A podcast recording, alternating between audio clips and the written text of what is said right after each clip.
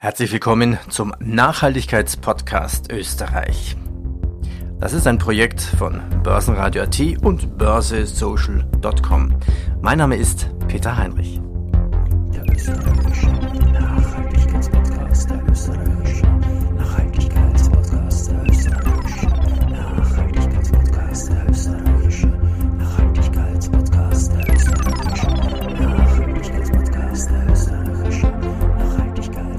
Unser Thema heute, der Eisberg schmilzt. Glacier hat eine Lösung. Starten wir durch. Der österreichische Nachhaltigkeitspodcast. Was ist das? Das ist ein Gemeinschaftspodcast. Die Gründungsmitglieder sind Paul Finger, Vienna Insurance Group, Immofinanz, Kostat, Swiss Life Select Österreich und die erste Asset Management. Der Nachhaltigkeitspodcast ist zu hören auf Börsenradio.at und den üblichen Podcast-Download-Quellen. Ja, mittlerweile sind weitere Partner für den Gemeinschaftspodcast dazugekommen. Geisberg Consulting, WEB Windenergie, die ÖKB, Hypo Oberösterreich, PwC Österreich und der RCB und Wienerberger. Unser Thema heute, Geisberg Consulting hat einen Eisberg mitgebracht. Ich grüße meine Gäste. Ein Servus in die Runde. Grüßt euch. Hallo. Hallo. Mein Name ist Verena Nowotny, ich bin Partnerin, also Miteigentümerin bei Geisberg Consulting, eine strategische Kommunikationsberatung in Wien. Wir befassen uns mit schwierigen Kommunikationsaufgaben, sei es Krisenkommunikation, Litigation PR, Kommunikation bei Veränderungsprozessen. Und da sind wir natürlich auch bei dem, wo wir heute uns damit befassen werden, auch Nachhaltigkeitskommunikation. Vielen Dank, Verena Nowotny. Jetzt Andreas Czas. Andreas, bitte stell dich doch mal kurz vor. Sehr gerne. Vielen Dank für die Einladung. Also ich bin aktuell CEO von Glacier und einer der beiden Co-Founder. Ich würde mich selber als Unternehmer beschreiben. Da ist in meinem Leben eine Formel sehr zentral. Ich nenne das eins und eins ist drei. Mir macht es unglaublich viel Spaß, zwei Menschen, zwei Organisationen zusammenzubringen und dafür zu sorgen, dass daraus ein Mehrwert entsteht. Und das Hobby habe ich mir zum Beruf gemacht. Mit Glacier habe ich jetzt meine vierte Firma gestartet und eigentlich geht es immer darum, Communities aufzubauen. Das mache ich seit 2009. Die erfolgreichste Community bisher war Pioneers, eine der größten Startup-Communities Europas. Die habe ich vor drei Jahren verkauft. Und äh, seit gut einem Jahr widme ich mich jetzt dem Klimaschutz. Vor allem meine beiden Töchter waren für mich da ausschlaggebend und die Überlegung, in welcher Welt sie aufwachsen. Genau, und da wollen wir jetzt das Thema Klimaschutz in die DNA jedes Unternehmens bringen. Verena, also im ersten Teil des Podcastes mit Geisberg, deiner Kollegin Sandra Luger, haben wir schon mehr erfahren über die Kommunikationsmöglichkeiten und zum Beispiel den Nachhaltigkeitseffekt und die Nachhaltigkeitstoolbox. Jetzt hast du einen Gast mitgebracht und ich sagte vorhin, hey, einen Eisberg? Wieso Eisberg? Entstanden ist es ich kenne Andreas schon sehr, sehr lange. Wir haben schon zu Zeiten von Pioneers, was Andreas gerade angesprochen hat, schon miteinander gearbeitet.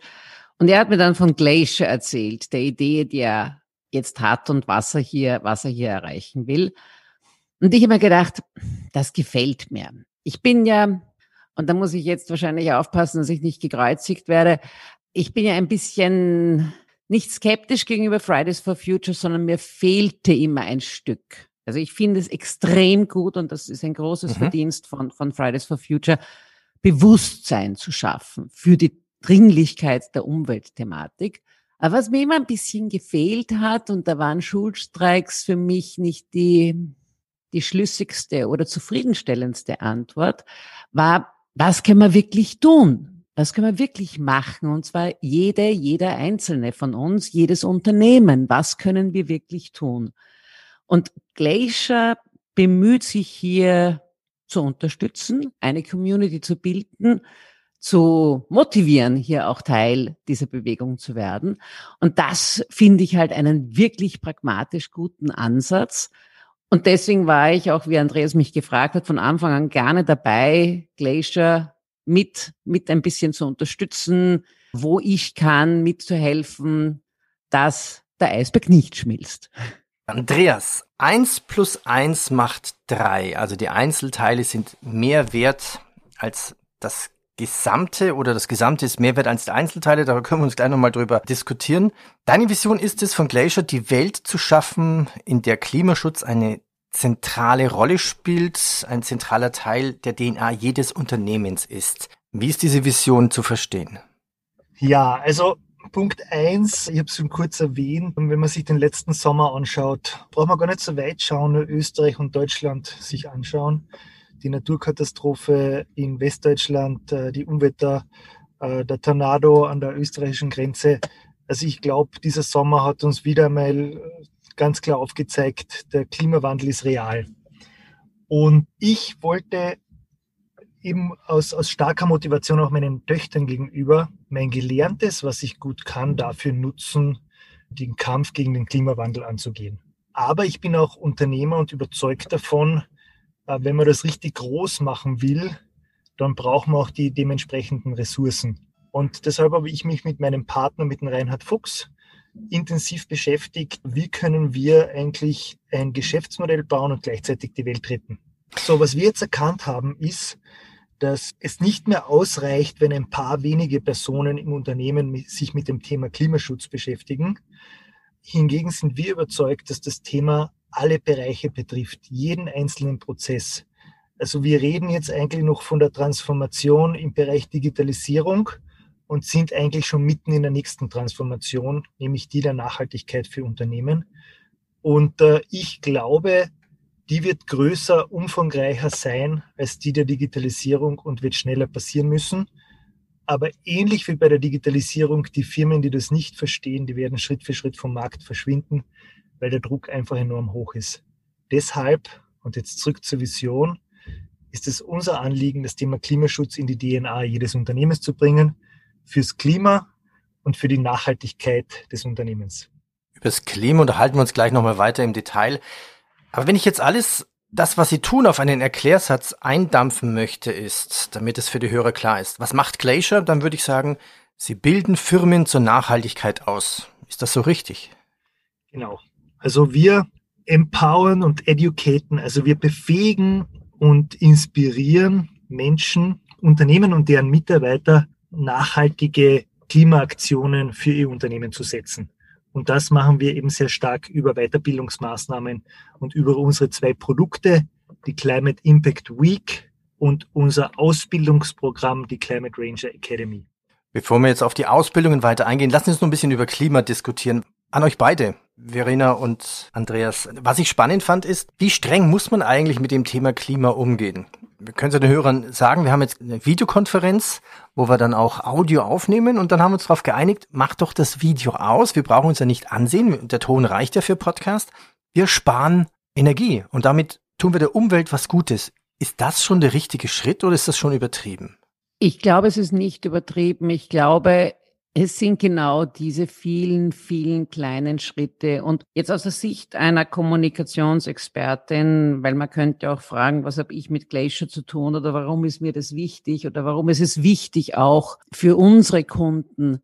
Es hat sich die Gesellschaft verändert, es hat sich auch die Akzeptanz verändert und was früher eigentlich so ein positives Add-on war, das war sozusagen, man ist ein gutes Unternehmen und Obendrauf ist man sogar auch noch ein bisschen ökologisch. Das hat früher gereicht. Heute, und deswegen glaube ich, dass, dass Andreas mit, mit seiner Vision recht hat, das reicht nicht mehr. Ich glaube, es ist geradezu eine Legitimation, die jedes Unternehmen braucht, nach innen und nach außen. Und, und meine Partnerin Sandra Luger hat es ja auch im letzten Podcast auch schon angesprochen. Es ist ja auch für die Mitarbeiterinnen und Mitarbeiter nicht mehr egal, für sie als Arbeitgeber, ist er jetzt ein bisschen grün oder ist er authentisch grün? Und dasselbe gilt natürlich genauso auch im, im Außenauftritt. Und und damit das eben authentisch ist, bedarf es genau dieser vielen kleinen Schritte, dass man eben das Video wegschaltet oder dass man, dass man halt so banale Dinge, Ausdrucke doppelseitig macht und nicht zwei Blätter braucht statt einem Blatt. Es sind diese kleinen Schritte, aber genau die werden uns in Summe dann schon voranbringen. Lasst uns nochmal das Big Picture betrachten an euch beide. Wie kann man Klimaschutz leben? Okay, das sind die kleinen Schritte wie zum Beispiel, aber wie kann ich das jetzt in eine Firma hineinbringen, in einen Konzern? Das ist ja mehr dann als nur zu sagen, wir machen kleine Schritte. Da müssen ja vielleicht sogar alte Geschäftsmodelle abgeschnitten werden. Und das ist ja auch deutlich mehr zu sagen, okay, wir fahren jetzt mit der Bahn, das ist ein kleiner Schritt. Aber geht es nicht darum, sich vielleicht teilweise komplett neu zu erfinden? Absolut. Absolut. Also es. Ja. Entschuldige, Andreas, möchtest du? Bitte. Nein, passt gut, passt gut. Also das ist genau, genau auch und deswegen ist es ja auch ein schmerzhafter Prozess. Wenn das alles so, so easy und super und leicht, leicht wäre und am Schluss sind alle fröhlich und halten sich an den Händen und geben sich Blumensträuße ins Haar, dann wäre es ja keine Herausforderung. Und dann täten wir uns ja auch nicht so hart zum Teil damit. Aber ist es, ist genau, es wirklich ein, ein schmerzhafter Prozess? Kann es nicht eine Chance sein? Also gut, schmerzhaft wäre es natürlich, wenn man sagen kann, dieser Geschäftszweig, der wird jetzt eingestellt, Mitarbeiter werden entlassen. Aber es ist ja auch oftmals eine riesige Chance da drin. Ja, aber es ist, es ist gleichzeitig insofern schmerzhaft, weil Veränderung sehr oft als schmerzhaft empfunden wird. Natürlich ist es eine irre Chance.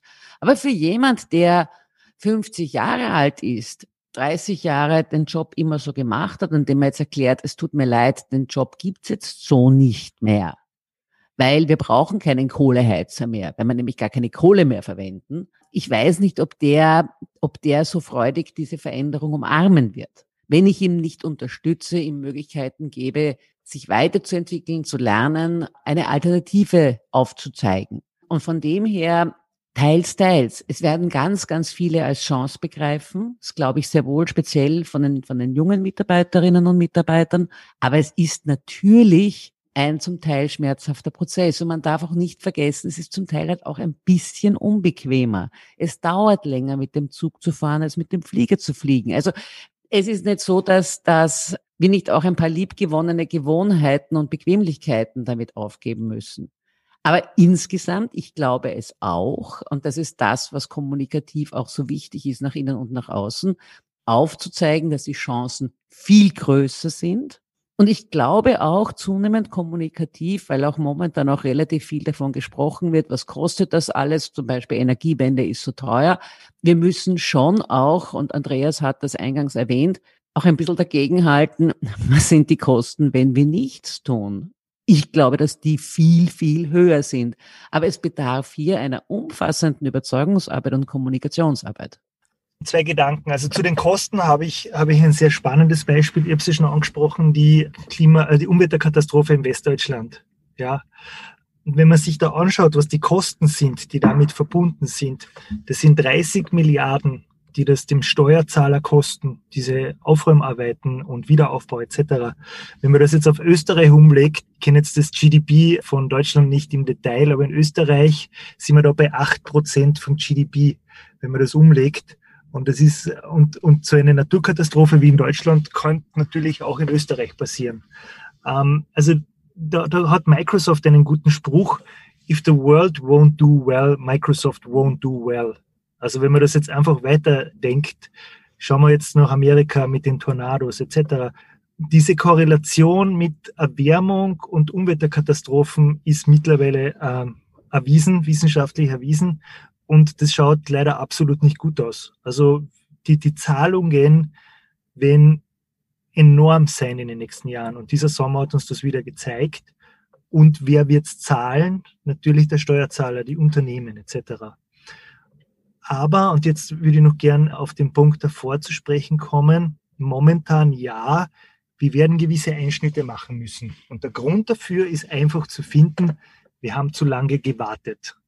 Das bedeutet, dass wir jetzt wirklich dramatische, drastische Maßnahmen setzen müssen, um irgendwie noch auf Kurs zu kommen.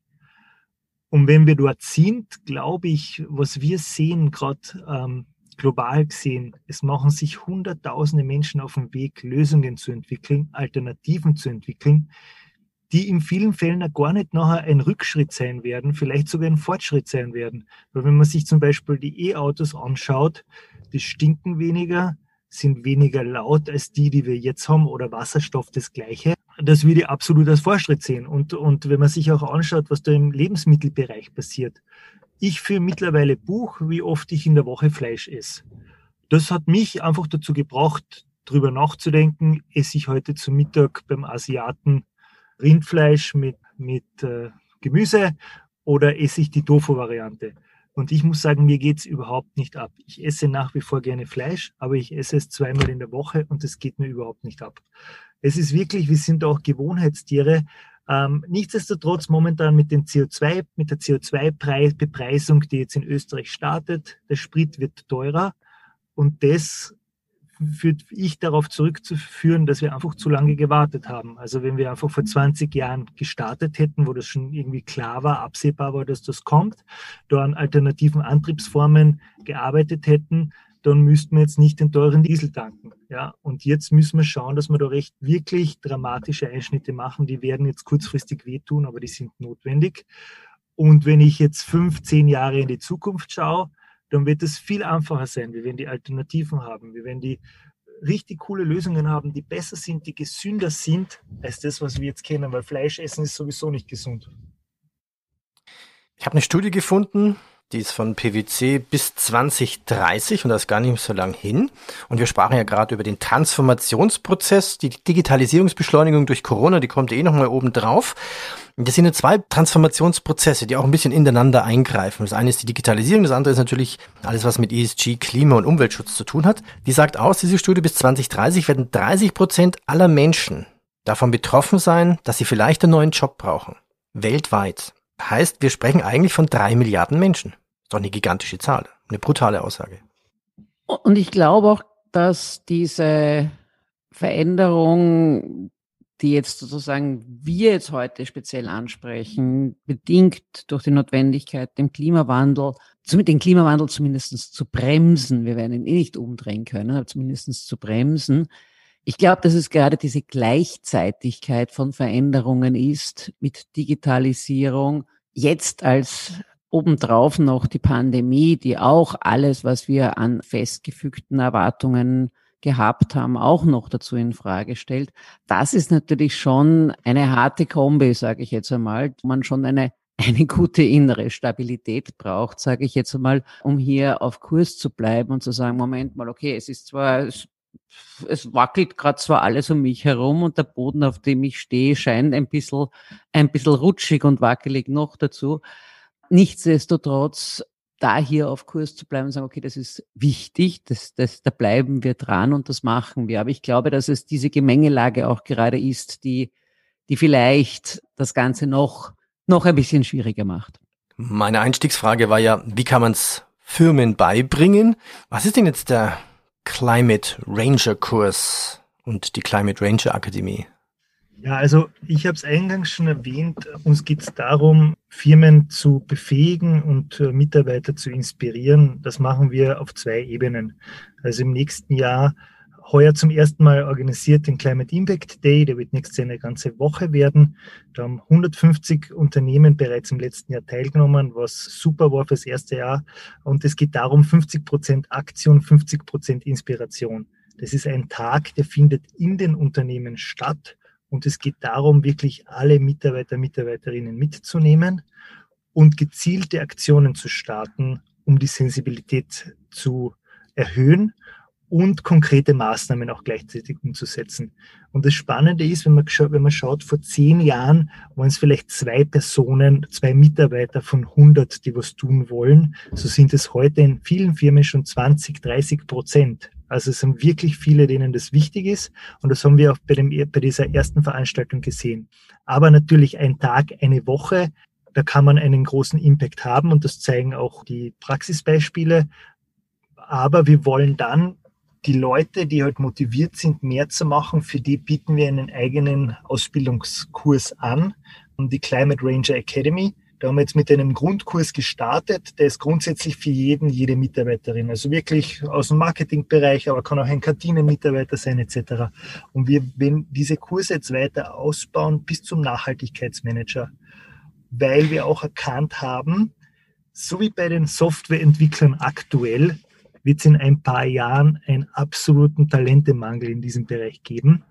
Punkt eins und Punkt zwei, was wir sehen, immer mehr Unternehmen bilden eigene Mitarbeiter weiter. Zumindest versuchen sie es. Das heißt, es wird einen unglaublichen Bedarf für Weiterbildung geben. Und genau da wollen wir dann unterstützen, dass wir ein vom, vom Beginn bis zum, bis zum Profi sozusagen ein Ausbildungsprogramm aufsetzen, das Firmen dann am Ende dabei hilft, ihre Mitarbeiter weiterzubilden und sie zu inspirieren. Also die Climate Akademie. Climate Ranger, das klingt, das klingt wichtig. Also Ranger ist ja jemand, der auf was aufpasst, auf die Natur, auf Tiere, auf Menschen in einem Park. Was lerne ich denn dort? Wer sind die Dozenten? Also wie kann man sich das vorstellen? Und wenn ich jetzt Nachhaltigkeitsmanager bin, was bin ich dann? Was denn, Verena, vielleicht kann ich noch kurz dazu, dazu eingehen. Unbedingt. Also, äh, danke schön. Ich finde ähm, was lerne ich dort? Also in dem Grundkurs geht es wirklich einmal um die Basics. Ich glaube, es ist wichtig zu verstehen, warum passiert das, was passiert. Warum erwärmt sich die Erde? Und was bedeutet das für mich als Individuum? Was bedeutet das für mein Unternehmen, für die Transformation? Man lernt zum Beispiel auch, wie kann man Kollegen, Kolleginnen überzeugen, da mitzutun? Welche konkreten Maßnahmen können wir umsetzen? Und was bedeutet das zum Beispiel auch für unser Geschäftsmodell? Und das ist, wie gesagt, eher ein breiter Kurs. Was wir jetzt auch machen wollen, wir wollen in einzelne Bereiche gehen. Wir reden jetzt gerade mit Tourismusvereinigungen, dass man halt zum Beispiel einen speziellen Kurs für die Tourismusbranche macht mhm. oder auch einen speziellen Kurs für die, für die, für die, für die Finanzbranche macht.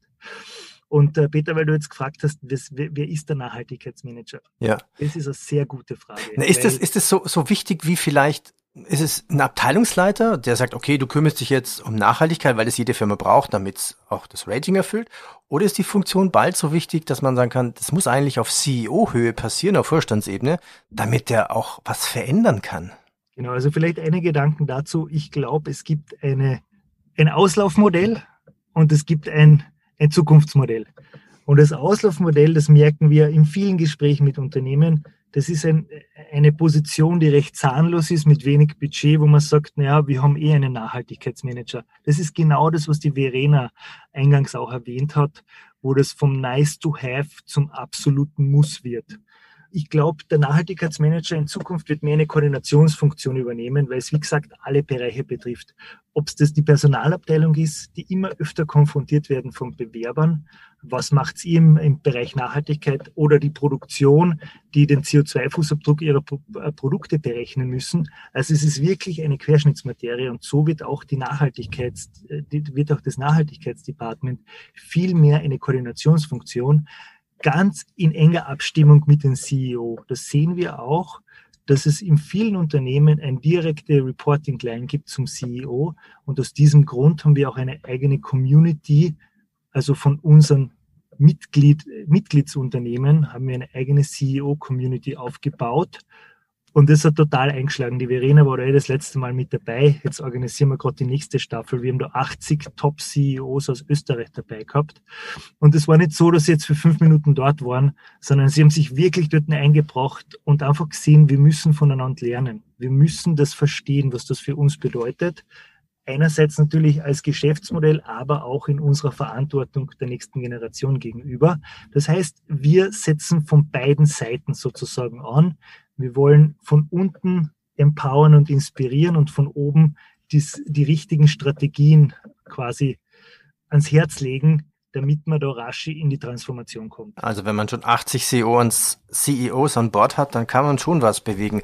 Verena, wie wichtig wird dieser Nachhaltigkeitsmanager? Ich bin völlig der Meinung von Andreas, dass das eine strategische Position ist, die in direkter Linie zum CEO sein muss wie es eigentlich die Kommunikation geworden ist. Kommunikation war früher so ein Anhängsel irgendwo unten in der Werbeabteilung, bis man irgendwann einmal erkannt hat, es ist doch ein bisschen, ein bisschen wichtiger.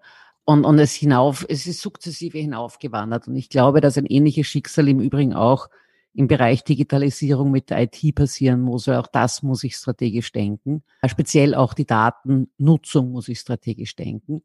Und ich glaube, dass dasselbe gilt für den Bereich Klimaverantwortung. Es ist ja nicht nur Nachhaltigkeitsmanagement, heißt ja auch eben auch ganz viel, da bin ich wieder in meinem Bereich, Kommunikationsarbeit.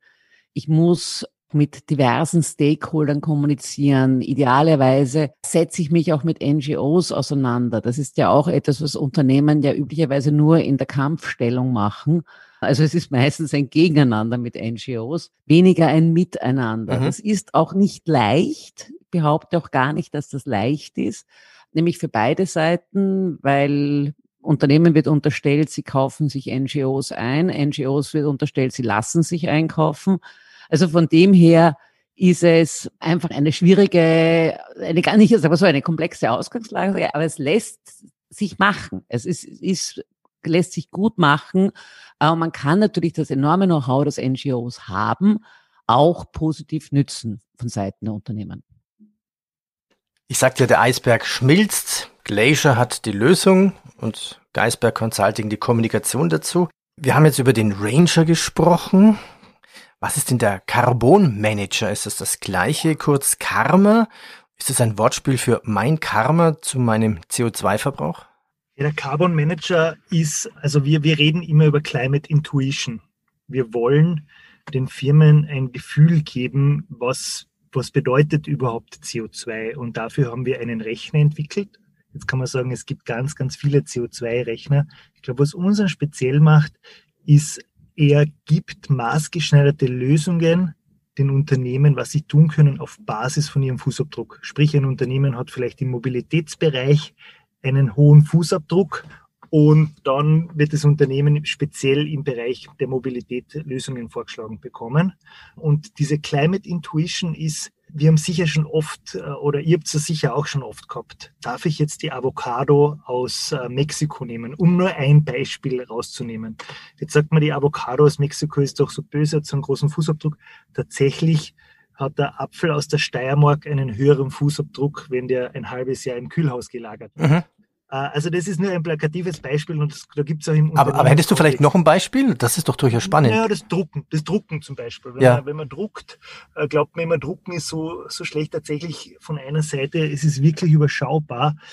Aber, und jetzt kommt das Aber, wir weisen trotzdem darauf hin, nicht zu viel zu drucken, weil es um eine Verhaltensänderung geht. Weil es geht immer um diese ersten Schritte oder dass man da ins Tun kommt. Wenn man weniger druckt, ist die Wahrscheinlichkeit auch höher, dass man, dass man vegetarisch isst und dass man vielleicht mit dem Zug in die Arbeit fährt. Und deshalb ist der, der Impact aufs Klima vom Drucken jetzt nicht katastrophal oder nicht so enorm hoch, aber auf die Verhaltensänderung sehr, sehr groß. Ja. Und genau in diesem Karma zeigen wir halt nachher auch, auch äh, Maßnahmen auf, den Impact auf. Und das sind einige Maßnahmen, wo man jetzt meint, naja, die haben jetzt nicht so einen großen Impact, aber auf die Verhaltensänderung sehr wohl. Und so kann man es nachher umlegen, wenn man jetzt bei großen Konzernen, die sehr viel Energie verbrauchen, wo 90 Prozent deren Fußabdrucks von der Energie herkommt, die sie für die Produktion des Unternehmens der Produkte brauchen. Das heißt, der Drucker ist wurscht, die Videotelefonie ist also im CO2-Fußabdruck verschwindend gering. Nur unsere Theorie ist, wenn diese Person dann damit beginnt, zum Beispiel der Techniker, der diesen Hochofen bedient, ja, beginnt, seines Verhalten zu ändern, steigert das auch die Chance, dass er bei der Technologie vielleicht dann einmal mehr drüber nachdenkt, naja, was könnten wir vielleicht bei unserer Technologie ändern? Ja, also es gibt wirklich so einen Mindset-Shift. Das wird ganz ein zentraler Aspekt sein von dieser Transformation. Und da ist Karma einfach ein Tool, das sehr gut aufzeigt, was man tun kann, weil, und das ist der letzte Satz, mehr als 60 Prozent der Unternehmen in Österreich, und das kann man für, für Europa ähnlich sagen, machen eigentlich noch gar nichts im Bereich Klimaschutz. Das heißt, es gibt da noch unglaublichen Gap, unglaubliches Wissen, das da noch fehlt. Und dafür ist der Carbon Manager ein super Tool. Vielleicht noch relativ kurz en bloc Fragen zur Vorstellung des Kurses. Wie lange dauert so eine Ausbildung? Wo kommt das Wissen her? Wer sind die Dozenten? Wie finanziert sich Glacier und ja, welche Unternehmen sind Mitglieder? Ja, viele Fragen, die ich sehr gerne beantworte. Also die, der Kurs dauert vier Wochen und der kann perfekt berufsbegleitend passieren, weil das sind zwei, also der Grundkurs muss man dazu sagen. Der Grundkurs dauert vier Wochen. Das sind zwei Sessions pro Woche zu eineinhalb Stunden. Und das Ganze wird nachher beendet mit einem, mit einem Abschlusstest und einem Zertifikat. Ähm, wer, sind, wer sind die Vortragenden? Zum Beispiel der Markus Watzak ist bei uns der bekannteste Wettermoderator in Österreich spricht im ORF, der redet zum Beispiel darüber, warum kommt es zur Klimaerwärmung. Aber wir haben zum Beispiel auch so Personen wie den Ali Malocci, die Verena kennt ihn auch sehr gut, der im Bereich New Work, also wie, wie schauen zukünftig, wie schaut die Kultur zukünftig in Unternehmen aus, der darüber redet, wie nimmt man alle mit auf der Reise, bis zu ausgewiesenen Experten von der Greenpeace-Gründerin ähm, Gabriele Faber-Wiener, die eine ausgewiesene Expertin ist zu, zum Thema Greenwashing und warum es keine gute Idee ist, Greenwashing zu betreiben. Also wirklich äh, quer durch, wo man wirklich einen ersten Aufschlag macht und äh, für, für, die, für die Weiterbildungskurse gibt es noch wirklich Experten aus den unterschiedlichen Bereichen Mobilität, Energie, Finanzierung, äh, Gebäude etc. Genau. Und unser Geschäftsmodell ist, wir, wir haben ein Membership-Modell, also Mitgliedschaften. Wir haben jetzt eben knapp 150 Mitglieder bei Glacier. Und das sind wirklich quer durch den Gemüsegarten, kann man sagen, von groß bis klein. Also Bank Austria, Verbund, Infineon, A1, Magenta, ÖPP, Asfinag, also wirklich große Leitbetriebe aus Österreich, bis zu kleineren Firmen, das sind meistens eher Firmen, die ein bisschen über den Tellerrand schauen, die vorausdenken, viele Startups, die mit dabei sind. Also sehr lebendige und aktive Community, die wir da haben. Und je nach Größe des Unternehmens zahlt man eine Mitgliedschaftsgebühr, die beginnt bei 990 für Unternehmen mit weniger als 50 Mitarbeiter und geht rauf bis 9990 für Unternehmen mit mehr als 1000 Mitarbeitern.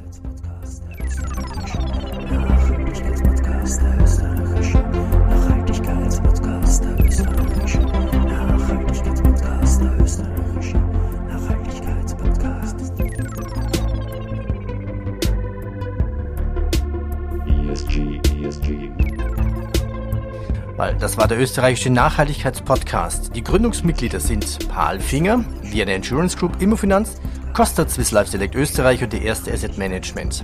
Der Nachhaltigkeitspodcast ist auf Börsenradio.at und den üblichen Podcast-Plattformen zu hören. Die weiteren Partner sind Geisberg Consulting, BEB Windenergie, die ÖKB, Hypo Oberösterreich, PwC Österreich, die RCB Wienerberger und die erste Asset Management. Unser Thema heute, der Eisberg schmilzt. Glacier hat eine Lösung. Frage an euch beide. Endrunde. Wir wissen, wie dramatisch die Eisberge und die Gletscher auch in Österreich schmelzen. In 20 Jahren wird laut Aussage heute vermutlich keine mehr Skifahren können in Österreich. Das werden wir vermutlich nicht mehr aufhalten können. Doch positiv gedacht an euch beide. Was können wir bewirken? Andi, geh du voran. das ist das Eilige. Äh, es gibt diesen, diesen schönen Satz, den ich sehr oft als Anfang meiner Präsentationen verwende. Und äh, da wiederhole ich auch ein bisschen die Verena. We don't need a handful of people doing carbon reduction perfectly. We need millions of people doing it imperfectly. Also es geht echt darum, dass jeder, jede einen kleinen Beitrag leistet und wenn wir das alle machen, dann ist das, glaube ich, eine Riesensache. Und in dem Podcast darf ich schon verraten, weil wir morgen unsere Weihnachtsfeier haben. Wir haben zum Beispiel für unser Team heuer ein besonderes Weihnachtsgeschenk. Wir fahren zu Coldplay nach Paris weil wir ein sehr erfolgreiches Jahr haben, schenken wir das unseren Mitarbeitern, Mitarbeiterinnen. Und wir fahren mit dem Zug und das, das Konzert von Coldplay wird klimaneutral durchgeführt. Also es wird das ganze CO2, das da erzeugt wird, wird kompensiert. Das heißt, wir haben einen richtig, richtig coolen Firmentrip mit unseren Mitarbeitern. Ich glaube, die werden sich morgen mega freuen, wenn sie das erfahren und trotzdem ist es klimaneutral. Also man muss jetzt nicht auf irgendwelche Inseln fliegen oder irgendwelche super coolen Sachen machen. Es geht auch klimaneutral und das ist einfach nur eins von ganz, ganz vielen Beispielen. Spannend. Verena? Ich muss immer wieder denken, ein CEO hat einmal gesagt, einer, der übrigens auch Mitglied bei Glacier ist, warum muss ich das jetzt machen? Ich meine, das macht doch eh schon jeder in Umweltschutz und, und was ist dann bei uns anders als, als, als das, was eh schon quasi jeder macht? Inzwischen ist er, wenn man so will, ich will nicht sagen bekehrt, aber inzwischen hat er das Potenzial erkannt, weil er gemerkt hat auf einmal, welche positive Stimmung es bei ihm im Unternehmen ausgelöst hat, dass hier ein sichtbares und, und spürbares Engagement auf einmal passiert. Und, und es ist ehrlich gesagt genau die Idee, dass es jeder macht und es wird eigentlich eher die Negativselektion hoffentlich in nicht allzu langer Zeit sein, es wird peinlich und, und vielleicht bist du geradezu schwer akzeptabel sein, wenn es jemand nicht macht. Also es ist zu hoffen und ich, ich, ich bin überzeugt, dass Glacier eine sehr motivierende Plattform sein kann, um diesen Gedanken zu verfolgen, sich dafür zu engagieren, die Chancen darin zu sehen. Aber es macht auch wirklich Spaß. Also Umweltschutz muss oder Klimaschutz muss jetzt nicht tröge und, und, und mühsam und beschwerlich sein. Es macht auch wirklich Spaß, hier kreativ zu werden und sich, sich etwas auszudenken, wie man es noch besser machen kann, hier Lösungen zu finden. Und in diesem positiven Mindset werden wir hier hoffentlich weiterkommen. Der Eisberg schmilzt, Glacier und Geisberg haben eine Lösung. Danke euch. Dankeschön. Danke dir. Danke für die. ESG. Ja,